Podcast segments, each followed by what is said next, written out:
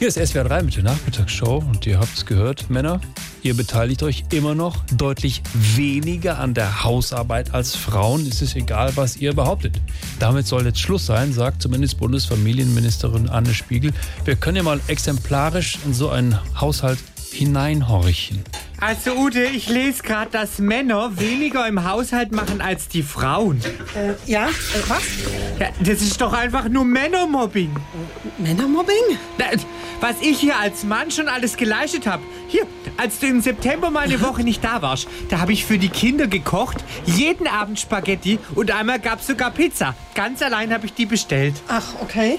Und jetzt guck dich mal um. Wer hat denn die ganzen Bilder aufgehängt? Das war ich. Die hängen seit 20 Jahren hier wie eine Eins. Und einmal, als die Fugen da im Bad verkalkt waren, wer ist da ganz spontan und ohne Aufforderung in den Baumarkt und hat da Anti-Kalkmittel geholt? Äh? Oder wer hat vor 15 Jahren mal beim Briefkasten das Namensschild reingemacht?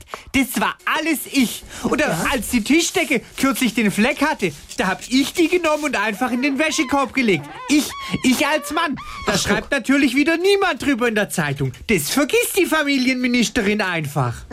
Ja, ähm, kommst du bitte mal fix zum Essen, Jürgen? Ich muss doch gleich zum Elternabend äh, die Betten beziehen, den Kuchen für den Geburtstag deiner Mutter in den Ofen schieben und könntest du den dann bitte wenigstens in einer Stunde rausholen? Äh, ich stell dir auch einen Wecker, ja? Ja, das sag ich doch. Ohne mich wird's hier einfach nicht laufen. Okay, also dann tschüss, ich muss.